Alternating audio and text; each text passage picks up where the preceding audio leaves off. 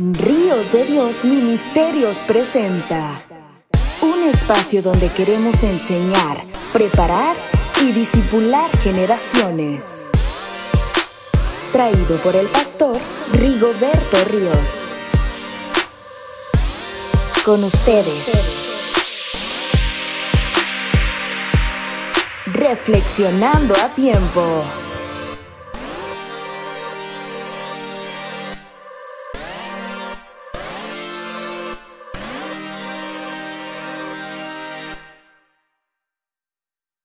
Hola, ¿cómo están? Les agradezco mucho el favor de su, de su, atención. Gracias porque nos están acompañando en este su programa Ríos de Dios Ministerios a través de Facebook y de YouTube. Gracias, gracias por su compañía y también a los que nos están escuchando a través de las distintas plataformas de podcast con Reflexionando a Tiempo. Gracias y bueno, pues vamos a continuar con el tema de las puertas de Jerusalén. Y, pues bueno, les comentaba anteriormente lo que significan los, los muros, eh, este, la importancia de los muros, la importancia de una ciudad amurallada y también lo que espiritualmente significa según lo que habíamos leído en la Biblia. La ciudad de Jerusalén ante sus puertas ha librado más batallas que ninguna otra ciudad del mundo. Ha sido sitiada más de 50 veces, conquistada por ejércitos extranjeros 36 veces y destruida parte o totalmente más de 10 veces. Imagínate la ciudad de Jerusalén por todo lo que ha pasado ha habido 11 metros de diferencia del nivel actual a los tiempos de Jesús y otros 9 metros más hasta el nivel sobre el cual caminaron los personajes del Antiguo Testamento. Ah, también en el, en el tercer viaje, en el 2017, Dios me permitió no solamente estar en, en, el muro de los lamentos, sino también descender a descender a, a este hacia los muros que están en el subsuelo, en los subterráneos. Estuvimos visitando por ahí este, estos, eh, estos muros extraordinarios eh, que podemos ver ahí, como también por ahí estaba lo que es parte de eh, aquel arroyo subterráneo de, del estanque de Siloé y cómo desemboca ahí. Entonces, pues extraordinario, cerca de, no sé, 30, 40 metros hacia abajo todavía del muro de, del templo este, en la parte subterránea. Entonces, pues vemos aquí cómo este, la ciudad de Jerusalén ha tenido muchas modificaciones. Entonces, en este, en, este periodo de 3000 años, Jerusalén ha tenido 12 puertas que se mencionan en la Biblia. Este, hoy, hoy en día, pues les digo, son ocho puertas las que existen pero se puede mencionar, por ejemplo, la puerta de las ovejas, la puerta de Jericó, la puerta oriental, la puerta de los caballos, la puerta de las aguas, la puerta de la fuente, la puerta del muladar, la puerta del valle, la puerta de Efraín, la puerta antigua, o también se le conocía como la puerta del ángulo, la puerta del pescado y también algo que se le conocía como la puerta de la cárcel y la puerta de Efraín. Esas son las 12 puertas que se mencionan a lo largo de, de, la Biblia. Dice Salmo 87 en los primeros versículos, su cimiento está en el monte santo. Ama Jehová las puertas de Sión. Eh, como Dios, la presencia de Dios está eh, desde los tiempos bíblicos ahí en, en, en las puertas de, las puertas de Jerusalén. Y lo que vamos a hacer en estos momentos es enseñarles gráficas de las visitas que hice a, este, en las ocho puertas que están ahora, las puertas de Jerusalén, las ocho puertas de Jerusalén. Este, y pues vamos a empezar desde lo que es la puerta del muladar o la puerta del ester, estiércol o del estiercolero, así les conocen, pero bueno, les estoy mostrando esta, esta gráfica para que ustedes este, conozcan cómo están las ocho, las ocho puertas. Les digo mencionándolas desde la puerta del estiércol, la puerta de Sión, la puerta de Jaffa, la puerta nueva, la puerta de Damasco, la puerta de Herodes, la puerta de, de, los leones o la puerta de San Esteban, también así se le conoce, y terminando en la puerta dorada, donde fue la entrada triunfal de Jesús. Entonces, estas son las ocho puertas de la muralla de Jerusalén. Y la primera que les estoy mostrando aquí es la puerta del estiércol, y ahí les estoy también indicando dónde está el monte de los olivos en la parte oriental, para que usted se dé cuenta. Entonces, la puerta del muladar o la puerta del estiércolero conducía al mar muerto al entrar eh, eh, y al entrar por aquí lo primero que se divisaba era el estanque de Siloé. Se utilizaba para sacar los desperdicios de la ciudad hacia el valle de Ginón que era, eh, era un muladar y continuamente el valle de Ginón este, estaba ardiendo porque como le digo era un basurero y ahí se llevaban desperdicios, incluso los mismos desperdicios que se, que se desechaban ya después del, mismo, del mismo templo, se llevaban ahí continuamente, estaba ardiendo, había fuego, continuamente había lumbre, había desperdicios, y por eso el, el nombre de Ginón, de ahí también se extrae lo que es el Gena. El Gena es en hebreo el infierno, porque ah, se toma como como referencia a lo que, lo que el infierno se parece al valle de, de Ginón precisamente. Hoy es esta, esta puerta es muy transitada porque conduce al muro de los lamentos. La gente cuando entra este, del exterior entra por esta puerta del muladar y va a dar derecho derechito al muro de, los lamentos. Una puerta muy preciosa. Ahí le estoy mostrando este, eh, una foto donde estoy precisamente a la entrada de la puerta del muladar y al fondo estamos viendo lo que es el arco de Robinson y lo que viene siendo también a, algunas este, ruinas antes de llegar al muro de los lamentos. Ahora, la otra puerta que les estoy mencionando también es la puerta de Sion, que está al lado sur, al igual que la puerta del muladar o del estiércol o del estiercolero está la puerta de Sión. Y esta puerta está ubicada frente al monte Sión, al sureste de los muros que nos conducen a lo que se conoce como el aposento alto, a la tumba de David y al barrio armenio. Y yo quiero que usted note, ahí donde estoy en esa foto, note eh, las huellas de las balas en la toma de la ciudad por los judíos en la guerra de los seis días el 7 de junio de 1967. Por ahí entraron los judíos para tomar la ciudad a, fuego, a sangre y fuego, a bala. Entonces ve cómo esa puerta quedó toda picoteada porque fue necesario tomar por asalto la ciudad para entrar eh, y entrando precisamente por la por la puerta de Sion. Aquí estamos mostrando también esas gráficas donde estamos orando un grupo de personas. Esto fue en el 2015. Estamos orando precisamente en el aposento alto, en la parte más alta de lo que se conoce también como el cenáculo. Ahí está nuestro pastor Fernando orando, ahí está la licenciada Berta Rodríguez y bueno, un grupo de hermanos que estamos orando y este eh, en lo que es en, en el aposento alto. Ahí estamos viendo una foto en, lo que se conoce también como el, cenáculo. Ahí estamos viendo al doctor Oscar de la Garza arriba en la escalera. Estamos viendo a, Rudy, a Rudy, nuestro hermano Rudy, que pues partió con el Señor este año, y el grupo de hermanos chilenos y mexicanos que estábamos ahí este, juntos en este, en este viaje. Ahí les muestro también a ustedes gráficas de lo que es eh, eh, eh Sion lo que es el monte Sión, ahí está la estatua de bronce, la estatua de David, y ahí estoy también junto al, sarcófago en la tumba de David. Eso fue en el año de 2015. Ahora vamos a ver otra puerta, es la puerta de Jaffa. También eh, este, esta puerta en árabe se llama Bab al-Khalil, que significa puerta del amigo de Hebrón, en honor a Abraham.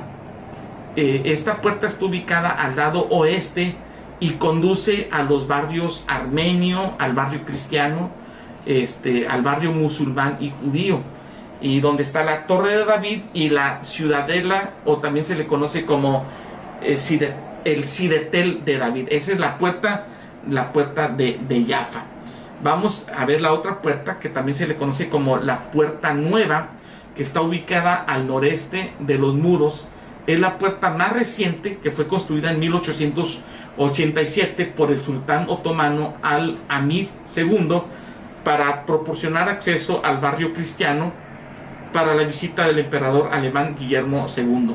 Entonces esta es la puerta nueva y ahí también les muestro una gráfica donde yo estoy también ahí posando en esta puerta nueva. Entre las puertas de Jaffa y la puerta nueva y de Damasco se encontró a 6 metros de la calle actual las columnas de lo que se llama la avenida del, del Cardo Maximus del siglo, del siglo VI. En los tiempos del emperador romano Justino, eh, que tiene 22 metros de ancho de vía pública. Cardo, eh, que, que en latín es corazón, y se le conoce como el corazón de la ciudad, porque ahí precisamente era el corazón de la ciudad, lo que nosotros conocemos como el centro, como el downtown, el centro comercial. Y aquí le estamos mostrando también esta foto que saqué de un mural, este, lo que era el cardo en aquel entonces. Se fija usted esos, esos mercados preciosos que, se ven en los tiempos, en aquellos tiempos del siglo VI, y ahí eh, este, eh, frente a, ese cuadro se encuentra un pilar, pues obviamente que, está como ahí como ruina para que, para que más o menos este, nos diéramos cuenta de cómo era el cardo o el, centro comercial en aquel entonces. Y ahí les estamos mostrando este, al, al, algunas fotos también del subterráneo, de la parte interior del cardo. Y ahí estamos de compras, ahí está la hermana Lidia de compras ahora este es el lugar actual y bueno para que usted lo disfrute luego viene la puerta de Damasco para mí personalmente es una de las puertas más más preciosas la puerta de Damasco es una de las más importantes pues es una entrada principal y el centro de comercio donde abundan los vendedores ambulantes esta bella puerta otomana conduce hacia el norte rumbo al jardín de la tumba y al monte Calvario cuando hacemos el, camino del Via Crucis, en los viajes que ahora hacemos, empezamos desde la puerta de San Esteban, eh, caminamos todo el Via Crucis y luego salimos precisamente por la puerta de Damasco para ir al jardín de la tumba donde está el Gólgota. Entonces, esta es la salida que nos lleva rumbo al Gólgota en, la puerta de Damasco. Y ahí estamos viendo escenas de los mercados, este, que están hoy en día. Ahí usted puede ver al pastor Fernando de compras también, ahí cerca de la puerta de Damasco, en el interior de la ciudad, ¿verdad? Eh, y luego vemos ahí también cómo esta nos lleva al jardín de la tumba, ahí están escenas de hermanos en, el jardín de la tumba. Estamos celebrando la Santa Cena ahí, ahí está Amado Rodríguez también orando, eh, está también la hermana Mari Campos y Lidia, mi esposa, en el jardín de la tumba. Está la pastora Ofe y está su hermanita también y la hermana Lidia, que están este, precisamente en, en, lo que es la tumba de, del jardín. Y el pastor Fernando que nos está ahí indicando de Garden Tomb o el, el jardín de la tumba. Y, ahí vemos también el Gólgota. Fíjese cómo este, ya pues se está deteriorando poco a poco el, por la erosión, el, Gólgota, pero ahí es donde estamos viendo el monte de la calavera. Y esta foto antigua que les estoy mostrando es allá por de los años 40, años 30, años 40 aproximadamente. Y también, y ahí vemos también lo que es un lagar. Este lagar se encontraba, eh, se encuentra hoy en día en el, en el jardín de la tumba. Aquí estamos viendo escenas también de que hemos visitado el jardín de la tumba. Y luego viene la otra puerta, la puerta de Herodes. Esta puerta de Herodes está ubicada al norte de la ciudad vieja, muy cerca de la puerta de Damasco. Eh, está, eh, ahí es la entrada del barrio musulmán por el lado norte y conduce al antiguo palacio de Herodes y es una de las eh, también de las más nuevas construidas por Suleimán el Magnífico en, en, el año 1538. En esta última vez que estuve en marzo del 2020, entré por esta puerta de Herodes ya en la noche. Entré y salí hacia rumbo a la puerta de San Esteban. Y bueno, pues me entré, pero corriendo este, por ahí, por ese lugar. Pero bueno, pues es una ciudad muy segura, aunque usted esté en el barrio musulmán ahí, pues relativamente yo vi que estaba muy segura. Y si usted se fija, ahí está, ahí hay cámaras de, este, de, guardias de seguridad para precisamente salvaguardar la integridad de los, de los que visitamos la ciudad de, Jerusalén. Y ahí estamos viendo este, también fotos de eh, hermanos, el, aquí está el, el doctor Martínez, eh, también está el hermano Rudy, la hermanita Mari Campos y mi esposa Lidia ahí cerca de esta puerta. Eh, aquí estamos viendo el arco del Ese Homo, ahí el hombre, este, así se le conoce como eh, el, arco del Ese Homo, que es parte del Via Crucis, esto es este, el camino del Via Crucis. Y luego vemos la puerta de los leones o la puerta de San Esteban, está ubicada al lado este de la ciudad y es el monte eh, y es el tránsito, perdón, del monte de los olivos hacia la entrada de la vida dolorosa y conduce al estanque de Bethesda.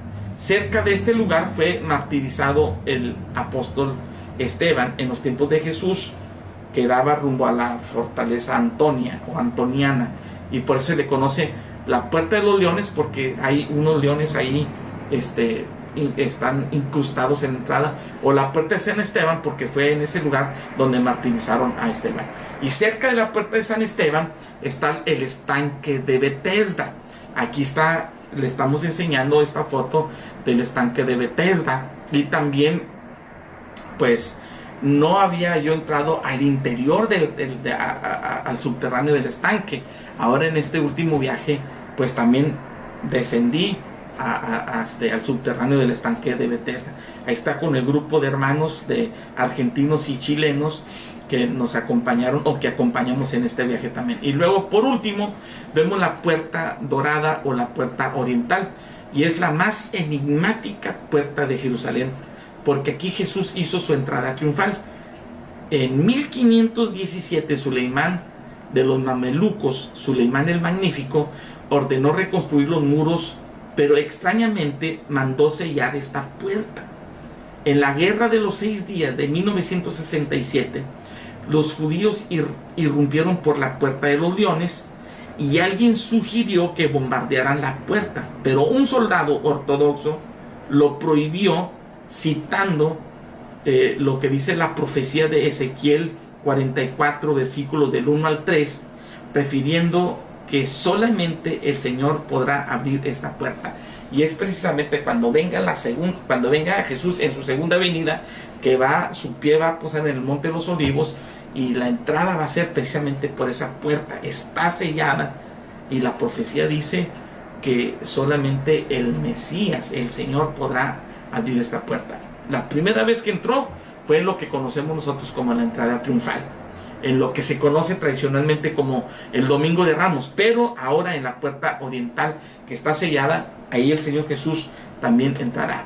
Entonces, eh, en 1969 el arqueólogo James Fleming investiga la pared oriental del templo de Jerusalén y, y bueno, pues ahí encontró este cementerio musulmán. Este es la parte interior de la puerta de la puerta dorada. Bueno, hasta ahorita es el viaje que hemos hecho por las ocho puertas de Jerusalén. En la próxima entrega estaremos hablando lo que significan las puertas desde un punto de vista espiritual. Gracias, gracias por acompañarnos en este viaje extraordinario a, Tierra Santa. Que Dios los bendiga y nos vemos la próxima.